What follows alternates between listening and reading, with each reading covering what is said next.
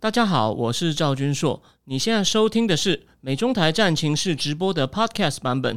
每个礼拜一跟礼拜四晚上八点钟，我都会在 YouTube 上直播，用最口语化的方式，深入分析最新的美中关系与影响台湾的重要国际局势。想要第一时间收看直播，记得在 YouTube 上搜寻并订阅我们的频道“美中台战情室”，也别忘了加入我们的 Telegram 群组，在我们直播与 Podcast 文字区都有连结，可以点进去哦。呃，好的，各位美中台战情室的观众朋友，大家好，欢迎来到今天嗯一一百七十四集哦。那没想到呢，那个我们上一集哦，那个李正浩专访其实内容相当不错，目前观众反应也不错，还没有看的人呢，欢迎去看一下。那没有想到呢，我们上礼拜暂时把焦点转回台湾政治的时候呢。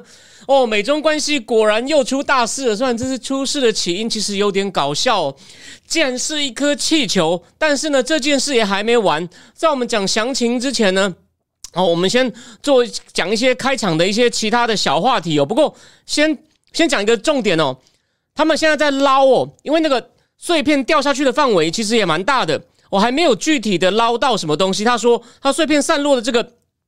这个场这那个范围呢，哦相当大。那美国的海防海岸巡防队呢，跟海军都出船去捞了，但是现在呢，我还没有什么明确结果。那这个东西也很重要，为什么重要呢？我等一下，我等一下再讲哦。那再来啊，啊，先讲一件事情哦。我谢谢美中台自战情室的一些观众朋友哦，在我的鼓吹之下呢，我看到有人定了这个我特会议员的方案，所以呢。还没有定的人呢？哦，我这边还是在做一下小小的广告。为什么呢？因为我们这礼拜四呢会讲一个我认为你会有兴趣的东西。虽然你错过了订阅一元，可是诶，我郑重建议你真的有兴趣，没兴趣就不要管我，没关系。你有兴趣的话呢，你花一个月钱，哦，三杯星巴克咖啡，《蓬佩奥回忆录》哦，《蓬佩奥政府四年回忆录》，我们会先讲大概三分之，大概先会讲这本书至少一半吧，至少一半的篇幅。哦，甚至我这两天再努力一点，少说一点，说不定可以讲到三分之二。那当然，我认为这本书将来会翻译成中文，但是呢，翻译出来至少快的话是半年后嘛。我举个例子，《晶片战争》三月一号就要上市了，但如果你有订我的智库的人呢，嗯，你去年十月、十一月你就已经知道哦一些重要的大概，我只剩下最后一个部分哦，中共的部分还没有讲。那我在这个节目里面也也讲过一点点，我讲过福建进华案有没有？那最后呢？我讲一下，我就说，我把我把我自己哦，不管是美论海暂停师，或是我智库呢，我在做一个短短的推荐。我讲过，我以后呢，每一集都要想一个梗来推荐我自己，看能不能哦。那个老朋友，麻烦你忍受一下。那新来的人呢，哦，就是我跟你保证，我推荐角度不一样哦，你不一定要接受。我再讲一次，那个那个哦，林谦老师刚刚讲了一个很 sharp 的观察，没有错，我等下也会讲到。好，我先讲一下。我再讲一次哦，这是一个有点重回冷战的年代。可是呢，虽然是重回，可是呢，它重回之前，这个世界那种全球化还有科技的进步都已经跟冷战刚开始的时候不一样。所以呢，它要重回会牵涉到很多很多的变化。而台湾呢，过去呢，我们就在全球分工里面呢，哎，做一个电子业的代工，然后有些传统制造业也不错。所以呢，台当然呢，最近有一些薪资停滞的问题，这个伯明来的时候也有讲到。可重点来了。在未来的，你可以想象，不要，我不知道五年后我会不会在这里。可是呢，我可以跟各位保证，五年后台湾的晶片还是很有优势。全世界假设没有发生战争，假设我这预测错的话，全世界呢还是会台湾，就算有人慢慢追上，台湾应该是第一名，只是第二名可能会追进。所以呢，你台湾人呢，其实要有很大的。一定要有人有很好的国际观，你不要去跟人家谈的时候呢，人家讲什么事你都唔在，只是说哦，你要跟我要晶片哦，那那好啊，那我们就喝酒吃饭。No No No，你要表现出我们也是个泱泱大国哦，你要跟我谈，那我懂得也不会比你少。那我这边就不客气的讲了，台湾的争论节目对于国际新闻，除了陈林官的节目以外呢，其他大部分是蜻蜓点水。你如果一路上哦，如果你今天刚来的话，你可以去看过去的标题。你看完哦，这你把你有兴趣，你点进去你就知道。我在台湾呢，我相信我是尽量希望是站在一个类似白宫的角度。以前有一个好像也在当过那种中级官员的人，在国美国国家安全会议的人，他就写过一本书，就是白白宫在开会，标题就叫 Running the World。哦，我虽然没有什么内线消息，我只是一个还不是很知名的一个哦 YouTuber，加上台湾呃两个呃基本上是两个啦，两个网站两到三个网站的专栏作家。但是你如果看我一路写的题目，你就知道呢。如果哦，你真的想要去有多一点超过台湾一般争论节目的视野的话呢，你应该仔细多看一下我的节目。那如果你觉得不喜欢，你觉得我讲太快，或者我讲的东西太难，也没关系。但是呢，你真的有兴趣的人，你应该试试看，好吗？好，那今天就先讲到讲讲到这里。好，那我们今天讲，我们就讲第一个哦重要的话题，这个气球。第一，我先讲，我今天提醒大家，今天呢，谢峰就是二零二一年对着 Wendy Sherman 讲说，你们美国坏事做尽，好事好好事占尽，坏事做绝的谢峰，正式对北京的外交官哦提出抗议，正式对北，正式对美国提出抗议。哦，谢谢高雄荣文。他说，他就跟他抗议什么呢？说他一直在强调，这只是一个民用的、没有人的、无人的飞行器。你们在那边大惊小怪干嘛？为什么还用这个军事的东西，还用军事手段打下去的？你们就是反应过度。他正式抗议。那所以呢，我说到底捞起来里面会看到什么？这很重要，因为如果你有看到一些已经超过民用收集资料的一些传感器呀、征收器具。那就可以打中共的脸。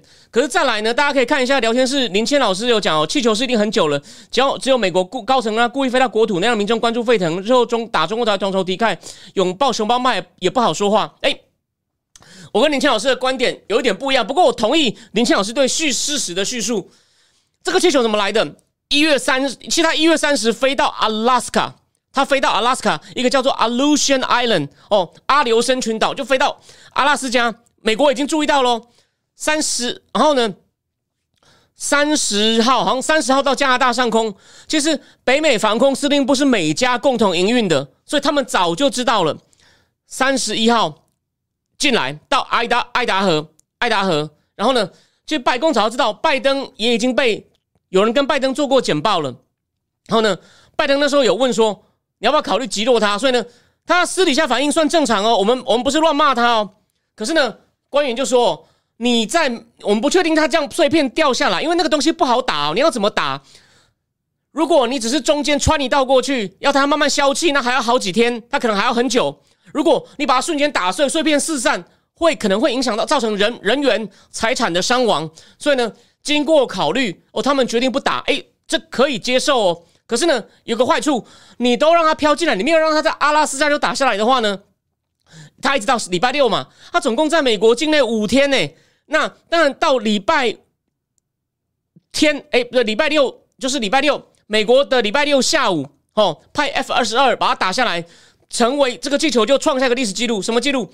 二次大战后第一个在美国本土上空被击落的外国飞行器。哦，大家就记得以前日本。有派气球炸弹到美国哦，有造成一些小小的伤亡，或者有人另外有人说，这有点像另外一个拜登的史普尼克时刻，就是当年苏联不是率先射了史普尼克人造卫星上去，哦，美国开始说我们全国要一定要追赶跟苏联拼了，就开始大力发展科学跟科技。所以不管是像是是日本，有人说这类似一个珍珠港啊，哟，你看，现在当年日本的毒气球一样，炸弹气球哦，中共的气球哦，竟然在美国上空飘了五天，不管你把它当成苏联或者是日本。哦，这点倒是跟林清老师讲的有点像，就是美国人说 “My God”，所以为什么？哦，我举个例哦，有一个一天到晚号称这是美国多所大学教授的人，忍耐一下，我又来了。哦，又在他呢，又在那边论文，还在那边讲论文，不是住在美国吗？你知道美国最有名的其中一个 talk show 节目《Saturday Night Live》，据说一开场，哦，我不是不做功课哦，是他境外无法播放哦，但我是看文字叙述，他就演。美国国防部记者会哦，回答有关气球，哎，Saturday Night Live 都注意到了，所以呢，美现在这是全美国哦都在注意的事情，好吗？这个真的非常重要。好，那重点来了，我们讲一点技术面的问题哦。这个气球哦，现在中共都觉得你美国人在外面大惊小怪哦，中美关系已经很差了，你布林肯不是要来哦？这次各方本来大家都以为他要来，你看。我我我在跟李正浩讲到这句话，我说下礼拜一我要讲布林肯访北京，啪就没了。你看世界变化的快不快？他们都说布林肯这次去是要为中美关系设下一个底线、楼地板，就 floor，从这上面慢慢开始，慢慢的和缓，或者是一些东西避免冲突。同时，比如说在全球经济、哦粮食、气候变迁上开始合作，也就是呢慢慢减缓冲突，甚至也打消可能至至少之前知道中共是不是有要能力要侵台，结果呢又没有了。啊，现在中方都说你美国大惊小怪啊，这只不过是个气球。哎，问题来了，虽然从技术面来说，这种气球它能够收集到的资讯哦不会比中共所谓的低轨人造卫星多，可是这只是这只是其中一个一个理由哦。先先打个岔，先打个岔。那个陈时芬又回去了，陈时芬又回去了。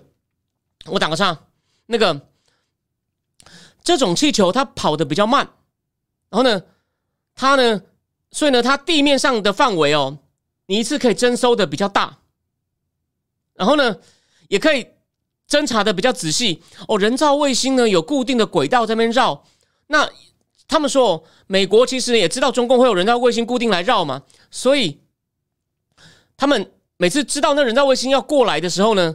他就会把一些设施或什么遮蔽掉，诶，可是你气球一直在，那就没有办法遮蔽啊。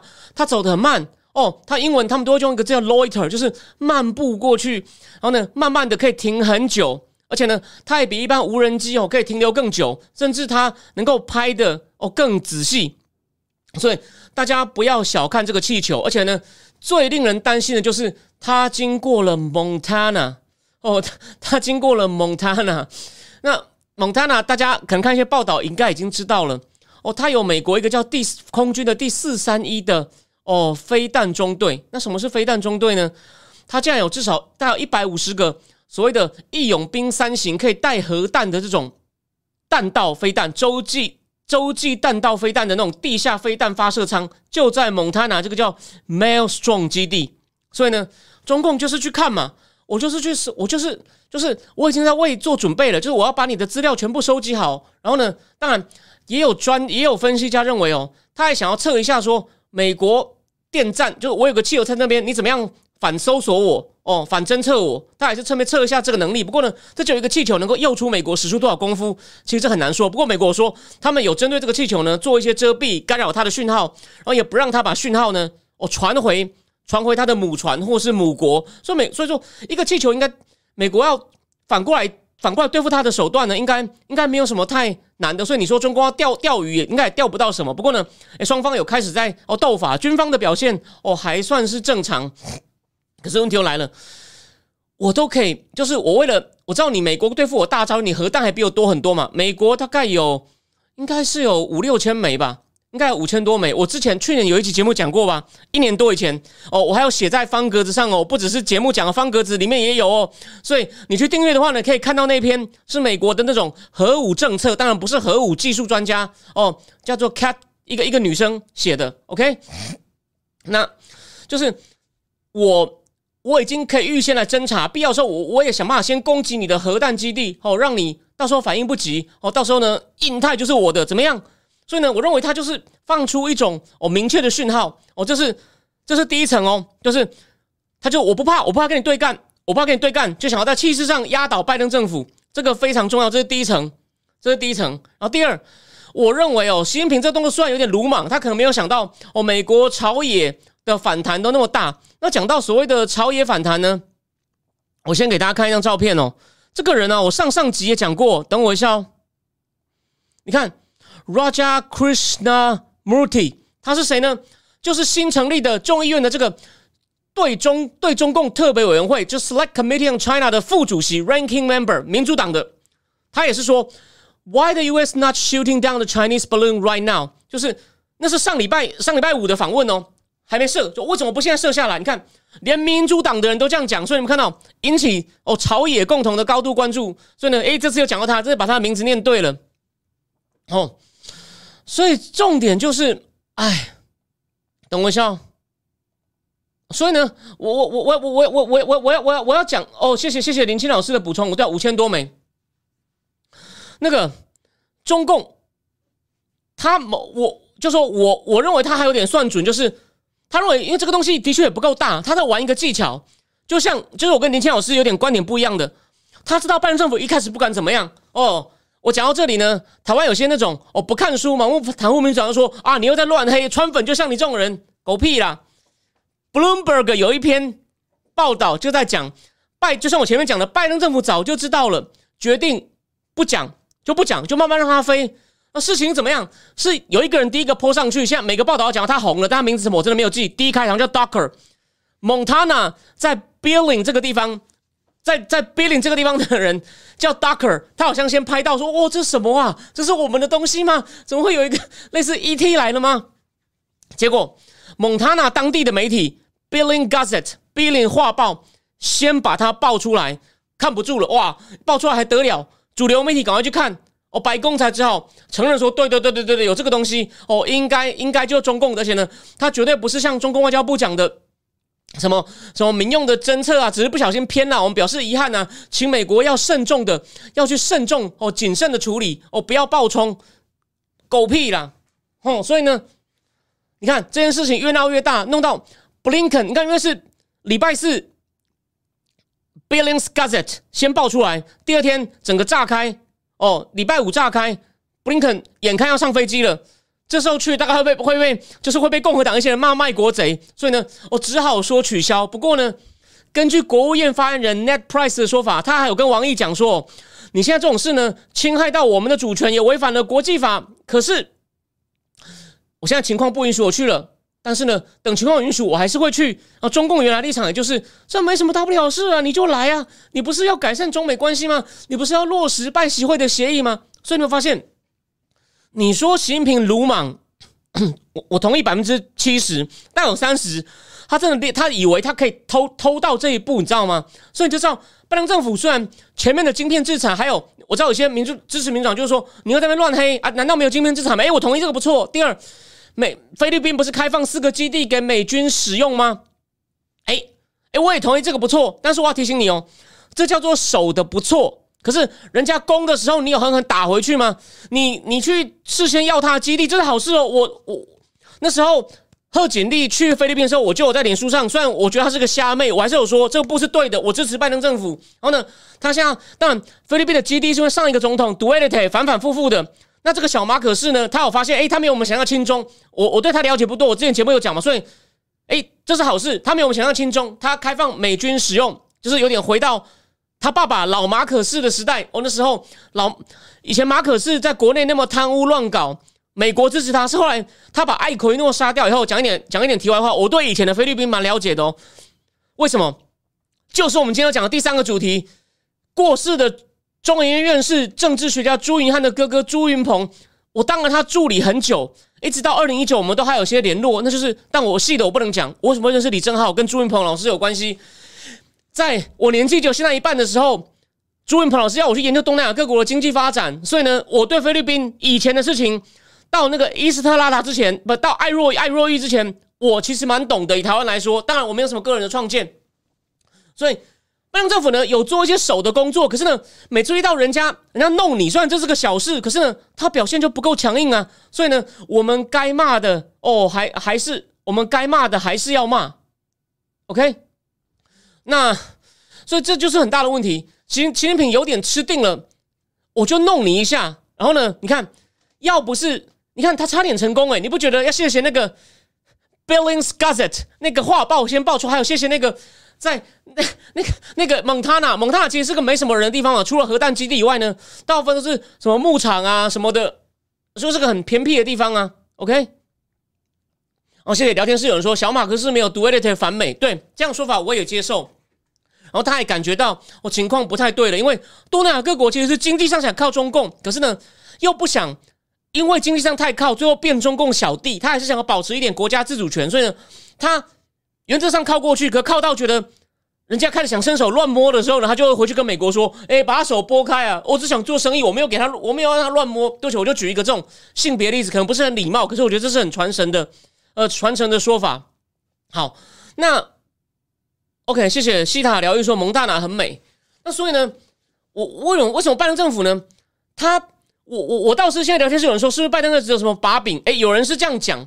有人这样讲啊，我我我我的看法没有那么，我比较持平。我的看法就是呢，他太过看重于不要发生冲突。你有没有想过，你有时候比较凶，流氓就不敢发生冲突？这就是我们礼拜四要讲蓬佩奥的，真的很多具体的例子哦。我今天没时间讲，而且我也不能讲太多，不然对有有付费的人不公平。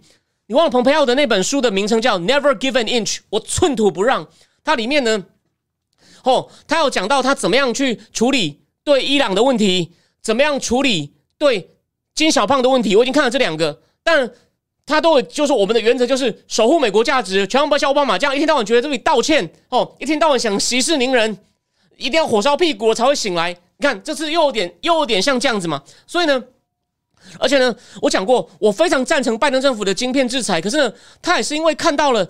俄乌战争以后，哦，跟晶片有关的战争应用那么多，然后呢，习近平跟普京，这我讲过 n 次，可是我讲一次嘛，在萨马尔罕见过面以后，伊朗、北韩全部都等于是几乎是参战了，哦，大幅的给伊给那个俄罗斯军援，伊朗的无人机那么多，伊朗跟俄罗斯变成战略伙伴呢，战略军事伙伴，然后北韩呢也开始给俄罗斯炮弹，那这些东西哦，都跟晶片有关系，所以美国想要开什么玩笑？那万一万一那边打完转到这边来，我们还卖他那么多晶片，那我不是搬石头砸自己脚？所以呢，当然就是一个必要的防御。然后他他有做比没有好，我再三强调。好，所以办这种问题就是，他老是觉得哦，我好好跟你谈，我发挥外交手段哦，不会像川普很粗鲁，就是怎样怎样哦，跟欧洲人说叫你拿钱出来，然后跟金小胖说你给我废核，哦，老子赏你银子。他觉得川普这样。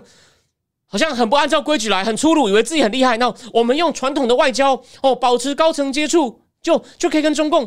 我觉得他他就像庞培友讲的，你们呢真的是低估了，你们低估独裁者。你要你刀子要拿在手上，你不能老是好声好气。这我节目也反复讲到，你们看到又来一次。所以有一个观众不知道你在不在哦，你你说你你想要推荐给你你的朋友订我的智库，他说我的预测很掉漆。他如果是指去年台湾选举，我同意。他如果很介意这件事。哦，真的没关系，但是，我我我我我对于我看事情的大框架，你看，现在有又又又来一次了吧？就是老是你看，老是布林肯差点要去，还说我实力成熟，我还是要去，因为我就是希望他就是一厢情愿，决定要跟他好好谈，而不是拿个棍子去谈。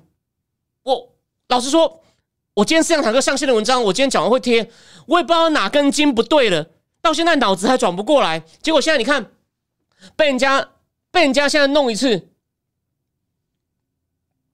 那个好，所以我现在最后讲哦，就是这个话题呢，我前面半段大部分重点我大概讲完了，剩下就是一个重点，我们要看他们东西捞起来以后呢，到底看到什么？那些装备难道真的只是气象的吗？中共故意玩你吗？钓鱼吗？说你美国太慌张吗？还是真的有类似军事等级的东西？这个我们再看哦。第二个，但是呢，他已经成功的朝朝野有点在吵架。今天这个最新的新闻哦。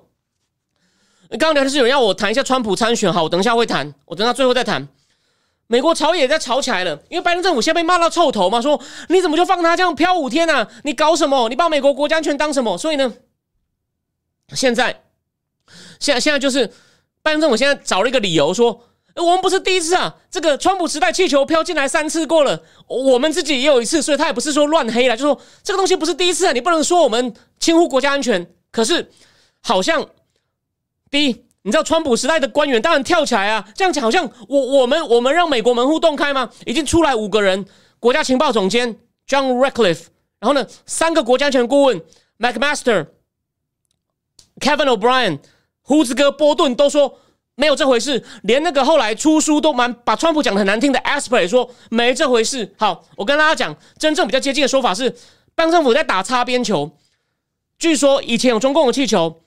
在美国本土咻一下就过了，所以美国可能刚开始监控就走掉了，所以就是就可能也许在报告里面就一行字：今天有中共气球来一下，好像而且好像是在关岛还夏威夷，就是不是美国本土。然后呢，而且进来的时间很短，所以呢，拜登政府就扩大解释嘛，就说美国领土为什么他想要逃避这个被人家骂责任？OK，所以我们看到朝野有点在，你看又能弄到美国朝野在那在那吵，朝野在吵起来，然后呢？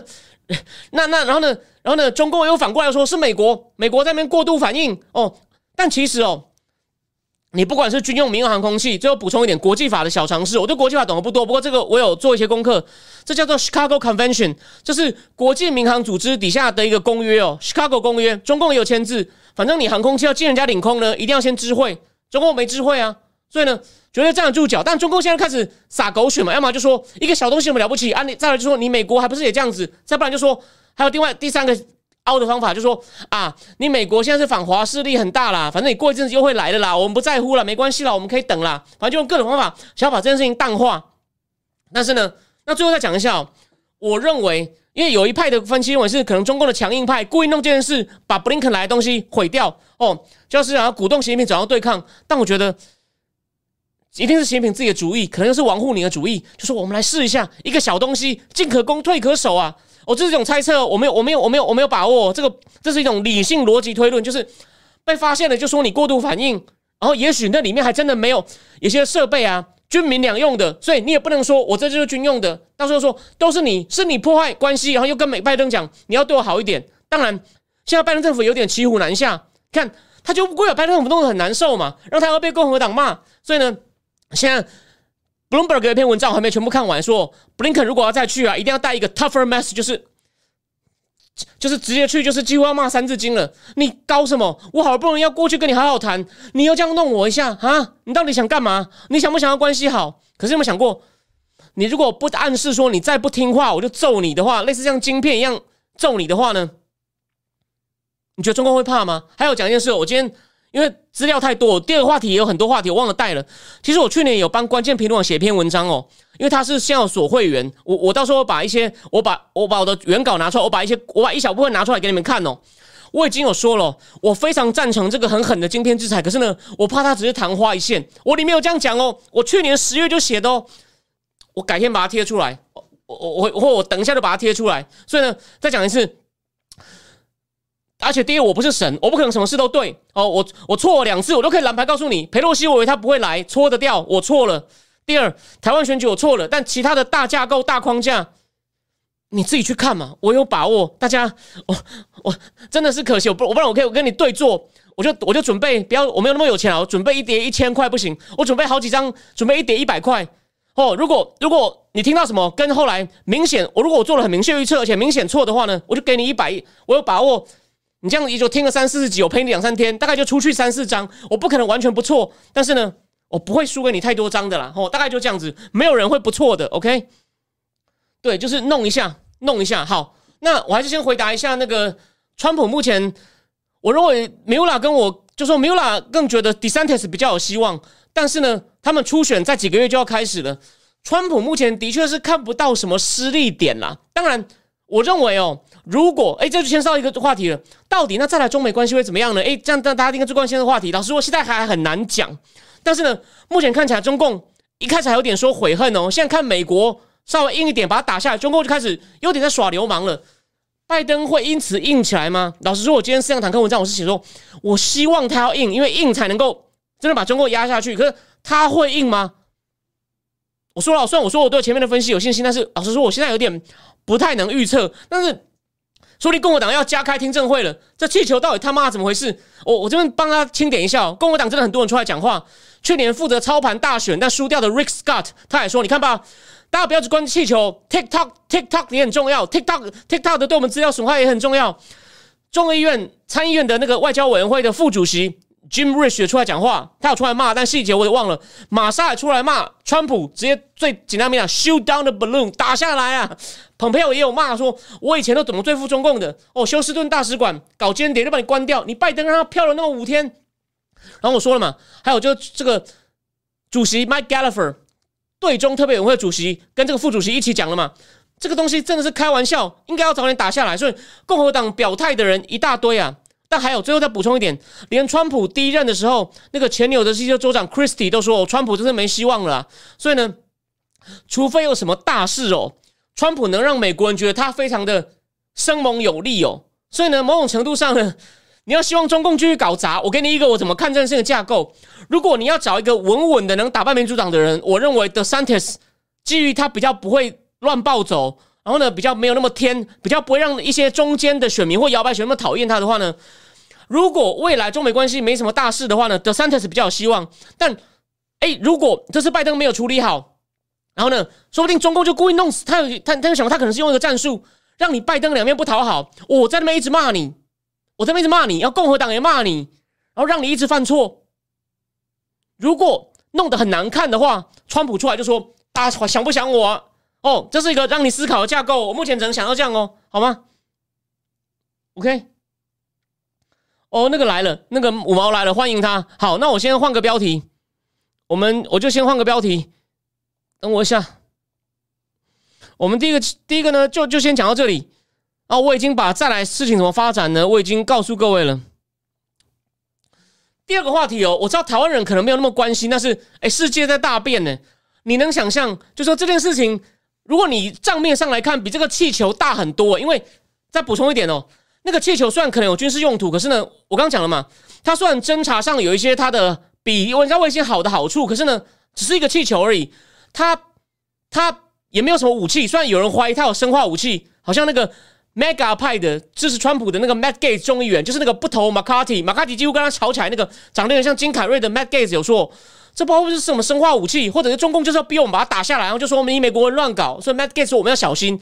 他是少数虽然批评，可是说不要那么快打下来的人。好，那我的意思说，不管怎么样呢，他们至少确定这个东西没有带武器，然后呢，应该呢能够得到的讯息有限，加上美国反干扰他，所以呢，它是含义很深远哦，而且呢。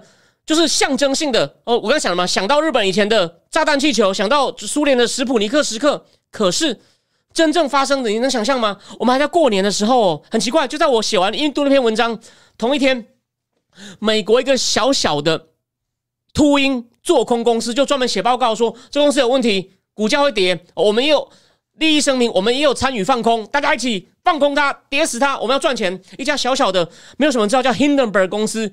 它盯上了谁呢？去年财富曾经短暂超过 Amazon 的 Bezos 的 Adani 集团，你可能你可能对他很不熟，没有关系，你可能第一次听到我讲了。我们节目就像我前面广告讲的，我们要有国际观哦。这种印度也是世界上主要大国，虽然它还不够强，而且呢，虽然现在很多人看好它，但是呢，问题还很多啊。有兴趣的人。我智库有一篇不是讲 Russia Sharma 哦，他就是我最欣赏的印度裔的分析师嘛。我可能之后会跟米乌拉约时间上他的节目，去谈他对今年的投资展望，还有他怎么看新兴市场。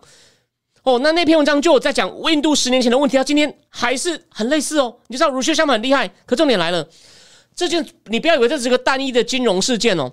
他出了这个做空报告以后呢，一月十一月二十五到现在，你看。十一天，你知道阿达尼集团七底下七个有股票上市的公司市值跌了多少吗？到今天最新 Bloomberg 的消息，跌了一百一十八亿美金。而且呢，我看到我那个脸有贴的，他在 Morgan Stanley 的新兴国家的那个股市的权重，印度输给台湾了，台湾又变第二名了。为什么？就是因为他被做空。那他做空，他出这个报告讲了一百页哦，我就有看大概，我我我我不可能仔细把那一百页看完，但是。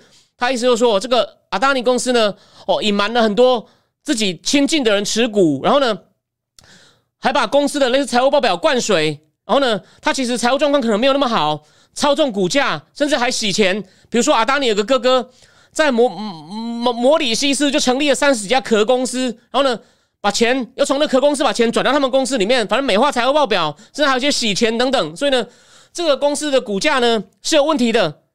那阿丹尼有出了一份四百多页的东西来反驳，但是他怎么反驳？老师我没有看，他只是说这些都是不实的。我们做的每一件事呢，我全部都合法。该大原则是我们不但合法，该揭露的也都有揭露。所以呢，哎，重点来了，你不只是故意打击我们，你是在故意打击印度，而且呢，让人怀疑哦，对印度的制度的什么呢？印度制度的所谓的 integrity 正直 quality 哦，我就影响人们对印度体系的，因为。这个做空报告讲嘛，印度的政府跟监管当局都对这些多问题装作不知道也不看。的确，这件事出来以后呢，印度的监管当局就类印度是证监会还是说这是个别公司的问题？我们不对个别公司做评论。可是呢，阿丹就说你呢不止打击我，你在打击印度，打击大家对印度的信心，打击印度想要成长的野心。就是就像类似 Doctor Fauci 嘛，你要是怀疑我，就是怀疑科学，有没有？开始把印度也拖下水。哎，重点就来了。那他说你打击我就打击印度，这样讲，他虽然在反驳他，可这件事真的有点大。为什么呢？阿丹你知道讲一点故事，这很重要，因为你要对印度，你如果要对印度开始了解的话，我下面讲的一些基本知识非常的重要。阿达尼他跟印度现在这个强人总理 Modi 都是从 Modi 当年当省长的 Gujarat 上来的，然后呢，阿达尼的财富一路成长就从 Modi 开始当 Gujarat 省长，他在 Gujarat 呢，他是。很成功的招商模式哦，大力搞基础建设哦，招商引资，很多东西民营化都让阿达尼拿走。所以呢，阿达尼在那边盖了煤炭厂哦，从澳洲进口煤。然后呢，在那个 Modi 当初当省长的 Gujarat 省机场、港口，阿达尼都做得很大。当然，它有带来一定的经济成长，不一定是坏事。可是，它跟 Modi 的关系就被大家所质疑，好像他们有政商勾结。所以，阿达尼都说没有，我跟 Modi 常常见面，但我们都谈政策，我每一个标案都是通过公开透明拿下来。嗯，那我再告诉各位一个，就说这是他一方面的说法。但是呢，Modi 二零一四第一次胜选哦，第一次胜选的时候呢。你知道他怎么样从这个 Gujarat 那个省，那个省在过去好像就是巴基斯坦呢？怎么样去德里就职的吗？坐阿达尼的私人飞机去的。所以呢，然后呢，而且呢，阿达尼在二零一四年呢，他的财富净值只有七十亿美金。然后呢，到不只有七十亿美金。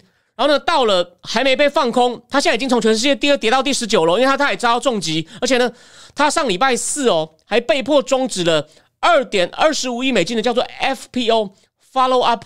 Public offering 就是不是首次公开发行，就是后续公开发行，就是增发股票哦。然后，然后印度有些什么印度保险公司啊，印度的大银行 State Bank of India 都有认购。然后，印度一些大财团哦，那些财团名字，我想我讲一次你就忘了，也不是很重要。可是印度那些传统的垄断国内上大财团的很多人也有买，他取消取消 FPO Follow Up Public Offering 好吗？那可是呢，我还没讲完，他的财富到这次被重击以前呢？成长到从二零一四到现在呢，成长到快一千亿美金，所以才我说了，仅次于 Bezos，这很夸张吧？哦，那就人家所以说为什么？就是他跟 Modi 的关系呢，非常起人疑窦，所以反对党哦，就是印度最老牌，以前很就是像台湾的国民党一样，印度长期以前执政的国大党哦，从以前的尼赫鲁到尼赫鲁的女儿甘地，甘地夫人，因为她嫁给一个姓甘地的，不过跟印度的国父甘地没有关系。然后呢？后来到 Rajiv Gandhi 嘛，Rajiv Gandhi 有没有？Rajiv Gandhi 后来也应该是坐直升机坠机，还是被行刺？我有点忘了。然后再来就是有没有？那短暂的有一个人叫做 Lau，Lau，Lau 改革 Lau 的时候呢，财长就是后来的总理 Sim 做了一些不错的改革，印度第一波经济起飞。后来 Sim 当总理，但是呢，还是发生了弊案。为什么？背后的引武者就是甘地的遗孀 Sonia 甘迪那个意大利人，所以那时候有发生很多弊案。如希尔下马的书里面都有写，你可能没有时间看了，但我在那篇文章里面没有写那么细。反正呢，重点就是印度国大部分时期都是国大党执政，现在国大党变成一个老牌反，变成一个最大反对党，那还是甘底嘛，还是一个叫还是一个甘底变成党魁，反对党就在那边批评嘛，结果呢，弄到国会有两天好像休会。他们就说：“你执政党心虚啊！你不敢让我们问为什么政府的监管单位都不管？看起来有内线交易、有洗钱、哦有虚报，就是有一些壳公司，或者是有一些他们有些基金买了很多阿达尼的股票，可那个基金呢，哎，买的股票都是阿达尼的，哎，表示你可能是自己弄一个关联人交易啊！有这么多可能违反金融法规的东西，政府都不处理，干你一定跟 Modi 有关系。据说哦这些东西以前在印度的媒体上也有被稍微被质疑揭露过，可是呢？”他们不敢写的太明，为什么？怕被撤广告。哦，这是《金融时报》写的哦，《金融时报》写的。因此，总之呢，这件事呢，在印度呢还在继续发酵，而且呢，现在呢，有一些你不要以为就说他钱很多，衰一点没没关系哦。这个公司的一些债券呢，花行花旗银行跟瑞士信贷就不接受做抵押了，因为觉得可能有问题，怕价值会大跌。所以呢，他不但整个集团财富已经缩水。一一百一十八个 billion 呢，一千多亿美金呢，四五兆哎。然后呢，他自己的排名从亚洲首富，但全世界好像是第第三还第四，现在退到十九名了。所以呢，应该可能也不是亚洲首富了。我知道台湾可能对他做讲一下，他就是一直一直政府民营化，他拿了很多像煤矿厂啊，很多基础建设，就是 Modi 的 Modi 的那个拉动经济的模式就是啊。招商引资，然后呢，大力推展印度的基础建设，这的确是印度需要补强的东西。可是呢，他这个民营化的过程呢，哎，你看煤啊、电力啊，什么还有什么绿色、绿色、绿色、绿色转型的这些东西呢，很多都被阿达尼吃走。当然还有些其他人。所以呢，最后再补充一点哦，其实去年十二月有两个，也是 Modi 前一任已经辞职的经济顾问哦，叫做 Subramanian，他是很有名的经济学家，在美国很有名的经济学家，他写了一篇文章说。大家现在都讲印度热啊，大家都供应链在从中国那边脱钩啊。这我们正经智库节目也讲过啊，要去就是要把中共踢出去全球供应链，虽然这过程很漫长。所以中美这边打插一个数据哦，中美的贸易量去年其实还微幅成长，所以呢，虽然他说现在脱钩喊得震天响，但是呢，实际上没有做到。那这个今天不是我们今天没有办法谈这么大的话题。回过头来，Subramanian 跟另外一个印度经济学家我就没记名，他们在说，你不要看现在大家讲说印度就是哦哦，Making India，那印度要红了。他说，其实各国那些外大大企业哦来投资还是很少。当然，iPhone 是一个，这我们节目讲过了。他说，为什么两个问题呢？第一，他不确定政府。写在纸上的政策会不会真的做？第二，就算他做的时候呢，他们外资都担心会不会偏袒本地 national champion，就像阿达尼这种哦，当然不止阿达尼，还有另外一个信实集团嘛，印度啊，Ambani，Ambani 集团也很有名嘛，Ambani 大家可能有人有听过，还有一些什么，还有一些其他的，以后有机会我们再讲哦。印度传统，他们以前哦，国内就是高度保护，就是一直在强调自主，那是国大党时代，然后呢，有各种进口管制，就是被那个。信当财长的时候废掉哦，才进度才经济才变比较有活力。可是呢，在国内哦，银行都还是贷款给那些传统垄断国内的大企业。然后呢，然后呢，印度现在呢，虽然想要提升国力，可是呢，还是有很多对那种国内企业保护措施。然后印度每个邦每个省的规定也都不一样哦，甚至于就是可能有利于是当地的小财团。所以呢，印度每个邦就像一个国家一样，外资要去真的是没有那么简单的。就简单说就这样子，像有一些邦很大嘛，北方邦它好像就有快两亿人，也是类似像世界前十大国家。然后呢，其实但印度在以前国大党时代是南方一些邦哦，那个经济成长比较好，像什么塔米尔南都啊，像南部像什么青奈这边资讯中心嘛。对我最近哦，我有时候无聊不是无聊，就是我还是会去，除了要准备一些时事以外，我还是看一些我有其他有兴趣的书，像那个谁啊。百事可乐女执行长 Nuri，她现在是美国人了，不过她是是好像是大学才去美国的，她就是生长在清奈的。我这边讲个题外话，好吗？好，那所以总之，我说这个话题也还没完，我们会继续看下去。想想看哦，十十一天两个礼拜之内市市值蒸发一千多亿美金哦，这真的是一个很成功的秃鹰哦。这些在 Hindenburg 哦声名大噪，你看我刚刚讲了，有些大银行也不收他债券当担保了，然后呢，你看还让台湾的台湾的。占摩根斯坦利的资本市场值的比重又超过印度了，所以这件事记得值得你关注哦。如果你对印度有兴趣的话，好，今天这五毛的确是还蛮客气的。那我现在，哦，那个现在 M Y 有说，中国在全球产业地位依然非常吸引大资本家，因为中国做事可以罔顾人权，这就帮外资提升非常多收益。呃，这是部分原因，当然它的供应链是很完整。这个虽然我一天到晚。我非常反共，但是以在商言商，在习近平还没有乱乱搞，习近平乱搞的之前，中共在产业链上、制造业上真的有一个很完整的供应链哦，就上下游，然后呢，土地、物流、水电什么，其实比印度真的强很多。好，那我们第二话题呢，先讲到这里，我要再换一下标题。我们最后呢，最后这标题呢，讲到这个呢，其实啊，大家。就说大家经常就这其实是个蛮大的新闻哦。当然这两三年哦，朱云汉院士的立场变得很亲共，我也在脸书上都批评过他。不过第三个话题哦，我要我会投入一些个人感情哦。为什么呢？你可能很难想象哦。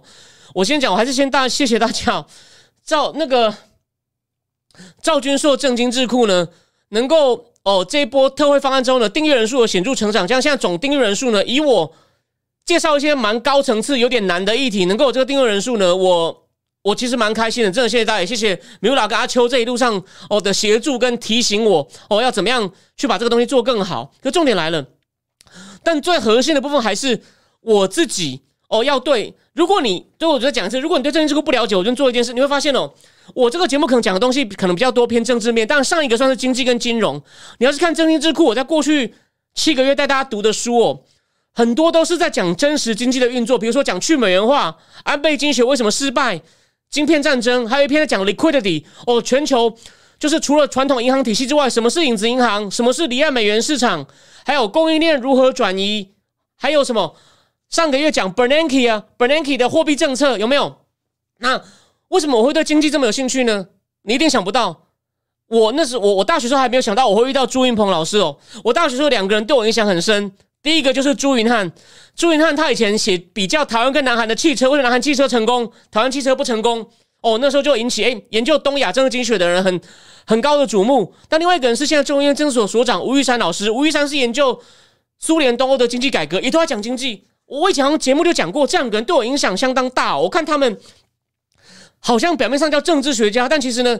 谈那种具体的经济运作，还有背后权力斗争，我觉得比那种经济学家那种抽象推导好多了。我每次听他们听他们讲课，就觉得我希望将来能像他们一样。虽然我后来并没有走学术的路，但是我今天如果一讲你具体分析具体的政治经济大变化的话呢，都就是我不是为了要卖你那三杯咖啡，但是我可以告诉你，以台湾来说呢，以推广知识来说，我把一些蛮难的东西消化的不错，然后呢，也应该对一些人有帮助。哦我还蛮开心的。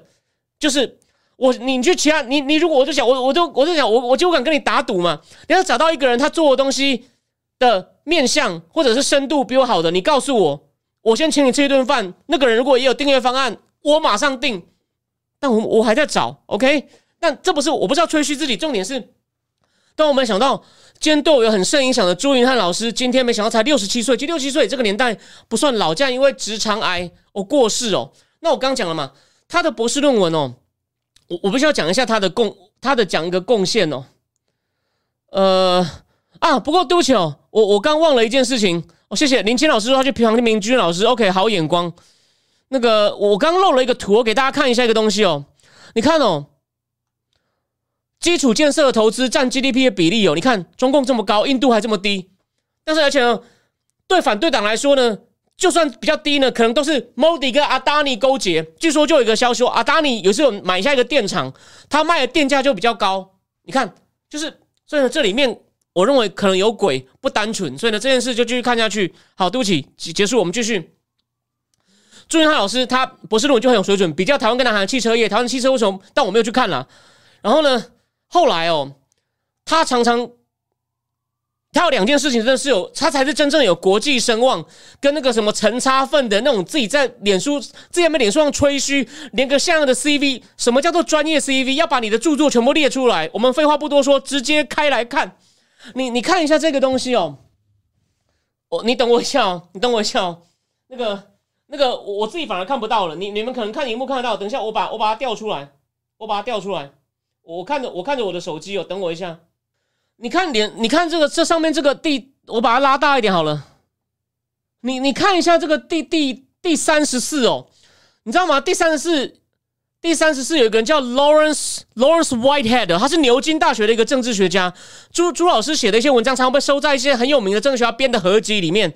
然后第三十六呢，第三十六这个编著者呢，我们来看一下哦，这个人叫 Otto Coley。你知道 Otto Coley 是在美国政治学界？最有名的印度裔的政治学家，大概排前三名。哎，也研究经济发展，因为他的书我有，我早就比较印度、南韩，好像还有一个国家，我现在忘了。他比较印度跟南韩。然后阿图科里有一个蛮蛮有名的学生，你有对对学术界稍有兴趣就知道，那个之前在新加坡很有名，后来传出性侵丑闻躲回深圳的郑永年。因为郑永年的书我看过，里面就有写他谢谢阿图科里。你有没有看到？你可能。对学术没有兴趣，只对实事有兴趣的人。但是我告诉你，我现在举出这些名字啊，都是大名鼎鼎的哦，真正国际级的政治学家都找朱云汉老师合作。然后朱云汉还有也跟那个是加州大学圣地亚哥分校的人也和也是他们编的那个亚洲金融风暴的一本书里面的其他写的人都是国际级的，编的人叫 T.J. Pompeo，是美国排名大概前五名的日本专家，他写了他编了一个亚洲金融风暴论文集。里面每一个都是长春，都是美国至少是一二流大学的教授，里面就有一个人不是美国大学的，可惜我现在没有那个目录。National Taiwan University 朱云汉，然后呢，这是第一个贡献。那第二个贡献，第二个贡献是什么呢？他的第二个贡献就是他跟这个 Stanford Stanford 大学的。Laurie Diamond 哦，Laurie Diamond 有一个学生恶名昭彰，香港的叶刘淑仪，一心想当特首的叶刘淑仪，公民党的党主席。Laurie Diamond 有一个计划，比较各国的民主化研究，他们会有很有钱的经费。然后朱云汉是负责在亚洲的十四个国家做各种问卷调查，比如说。就问他们，你对这个政府满不满意啊？哦，你觉得什么是民主啊？是注重法治吗？还是有新闻自由啊？你觉得这个政府清不清廉呢？你觉得你的媒体是自由啊？累积了大量的各种的研究资料，所以只要来研究亚洲的人，哦，只要是要看英文文献的人，他一定要看朱朱老师写的文章，或是他们的资料库。所以呢，当初这个这为这个资料库做很多心力的朱云汉的学生张佑忠，现在在台大政治系教书嘛。我以前在在美国念博士的时候，我的韩国同学郑在然。哦，他也是要写一些写报告比较台湾韩国，他就跟我讲，I know 朱云朱云汉，他就他就跟我讲朱云汉，我说哦，我朱云汉当然你对对，你当然你要找他很正常，但是哦，我认识他，我认识他哥哥朱云鹏，推荐信就朱云鹏帮我写的。那我再给大家看一个东西，因为我我这个能放照片的数目有限哦。你看这张，这个人呢叫文正仁，他是韩国的朱云汉，而且朱云汉老师他没有参政，一辈子没有参政，他只是当众办官方组织蒋经国基金会的执行长。蒋经国基金会的财产有二十几亿，你你不要不要小看哦。文正仁是金大中的国家安全顾问，温冲印哦。只要看韩国政治的英文文献，你不知道文正仁，就像你国语流行音乐没有听过周杰伦一样，朱云汉老师当然也跟文正仁合作过。所以呢。所以我要讲重点就是啊，你看朱云汉哦，你看朱云汉老师哦，他他到这几年立场有点太亲共哦，还被另外一个分量一样的院士经济学的另外一朱朱敬一批评说，朱云汉博士，你为什么批评美国？你写的很好，但是你都双标呢？但朱云汉没有回应了，那我觉得很可惜哦，我觉得非常可惜。那最后呢，我要部分我只跟你讲说，我前面那个朱云汉的国际成就，我就跟你讲，你不用怀疑，绝对有。虽然他后面歪掉，我认为很可惜。我最后就讲一些我我对这件事的猜测。什么叫猜测？就是为什么这些年轻的时候不是你也相信民主吗？然后呢，可能也讨厌国民党威权，怎么到老了，对于更威权、更残害人权的中共，我会变得会不帮他也会帮他抹粉呢？我我跟大家我跟大家讲一件事情哦，那个好好好小姐你好，我这是我个人的猜测哦。其实哦，这本书你可能你可能很少人有，你可能很少人有人注意到哦。这是一个讲中美台三角关系的专家，他已经过世了，叫唐奈新 （Nancy Tucker）。他这是他第二本书，他第一本书叫《不确定友情》，是经典哦。你对中美台外交史有兴趣的人，那本书，如果你要说你有专家等级，或者是你对专业著作，你那本没有看过啊，你没有资格称专家哦。那这是他第二本，这是第二本，他讲那种中美台三角关系的。那其实哦，你我要讲重点是什么呢？我不是要跟你现说我看过很多书，我这不是重点，重点是。其实台美关系到后来，美国准备要放弃台湾，因为基辛吉尼克森搞鬼。其实蒋介石还有那些外省精英哦，对美国其实是那种又爱又恨的心情。然后呢，当然你要在国民党体系往上爬，那个年代你一定要去美国念书哦，拿博士，谁不是这样呢？你看朱立伦是不是这样子？哦，周守训是不是这样子？有没有？那重点是他们去了美国之后呢，当然。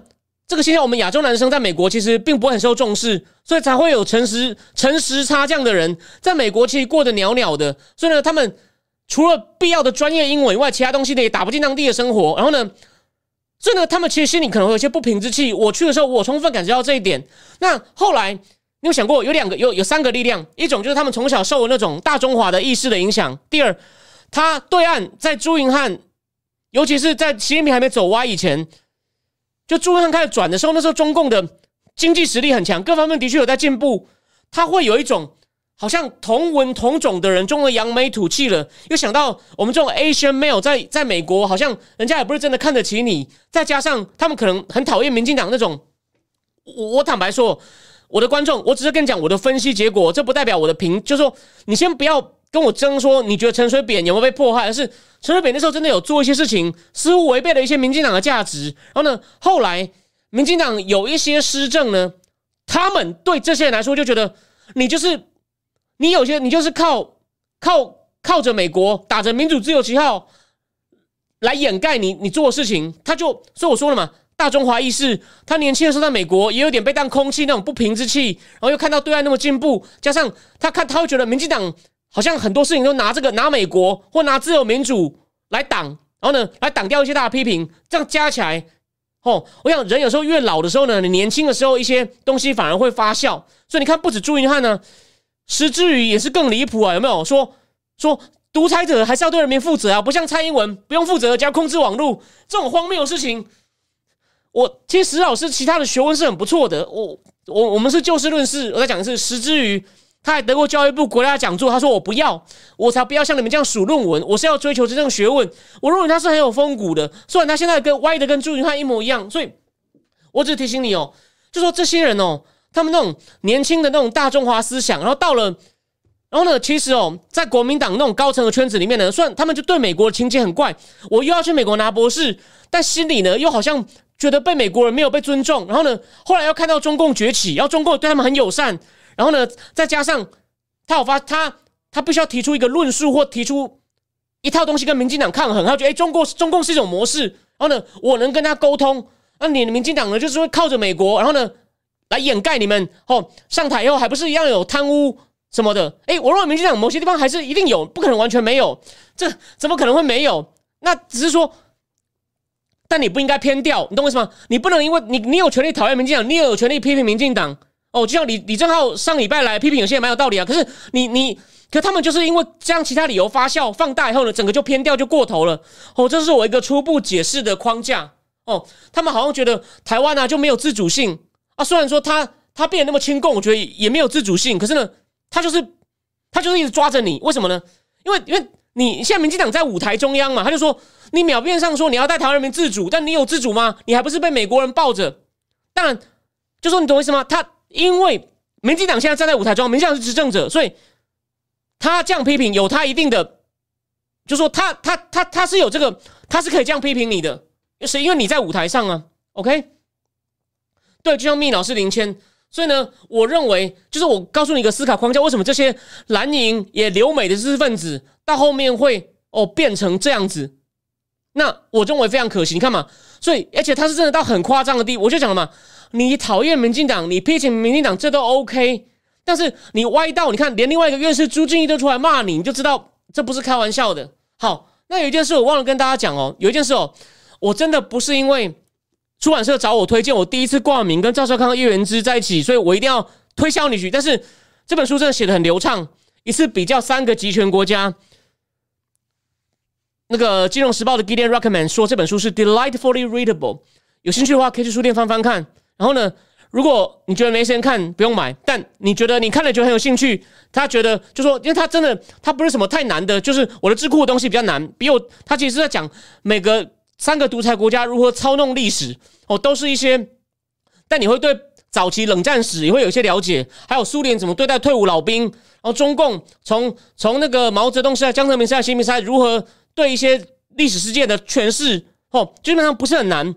那你会有一个很完整的框架跟概念，所以这本书呢，我相当推荐，我相当推荐。哦，不是因为他找我挂名，就算他没有找我挂名，我应该也是会去看的。OK，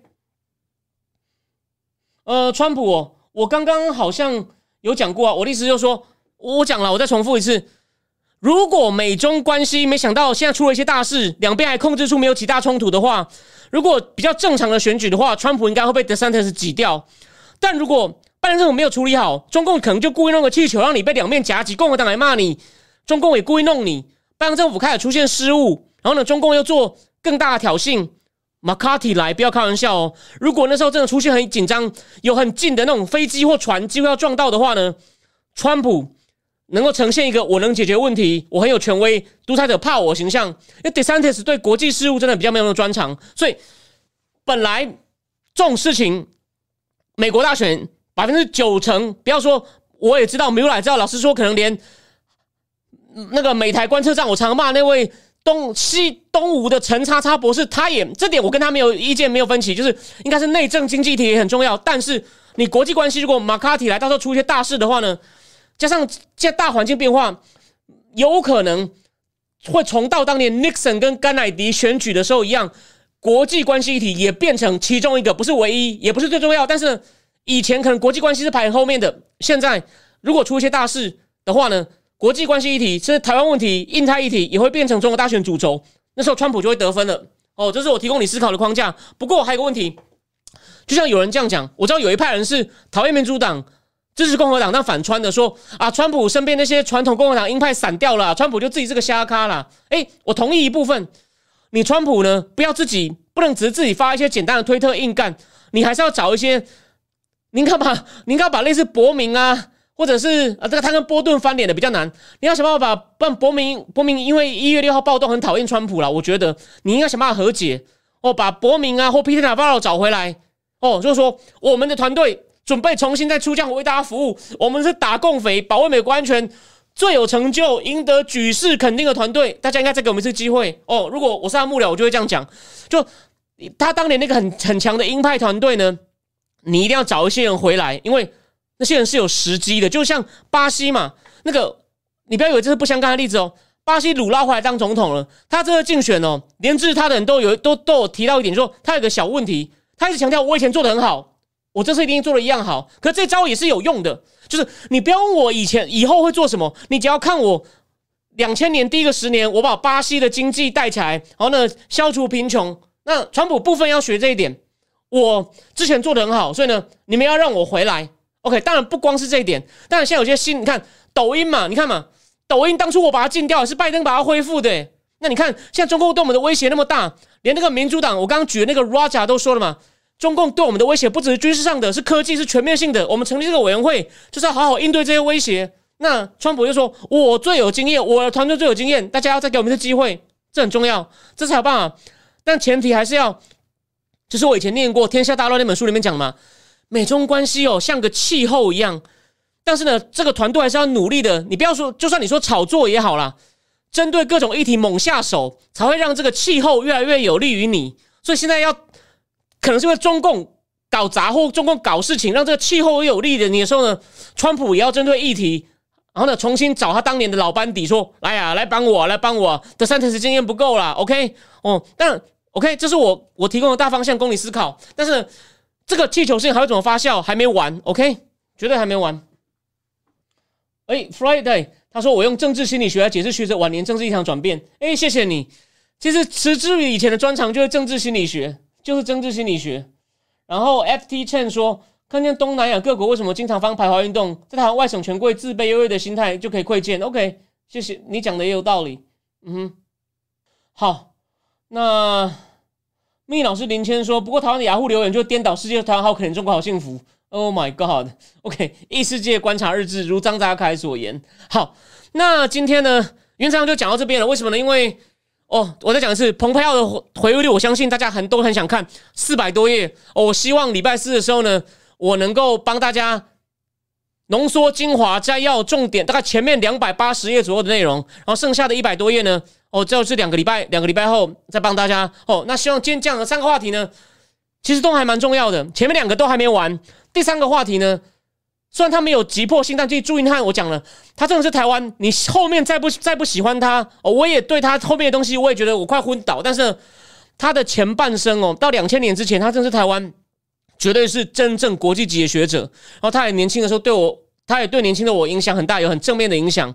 然后，其实昨天这个铺文发的人朱云鹏呢，朱云鹏老师呢，我当过他三年的助理哦。然后呢，要不是朱云鹏老师，我不会认识李正浩。哦我能够直接找到李正浩，所以我有他的 line。那我有他的 line 的细节，我先不方便说。但是呢，我约李正浩为什么顺利呢？因为我也本来就有他的 line。那我有他的 line，就是因为朱云鹏老师。所以呢，今天呢，我就讲到这边哦。希望大家还喜欢今天内容。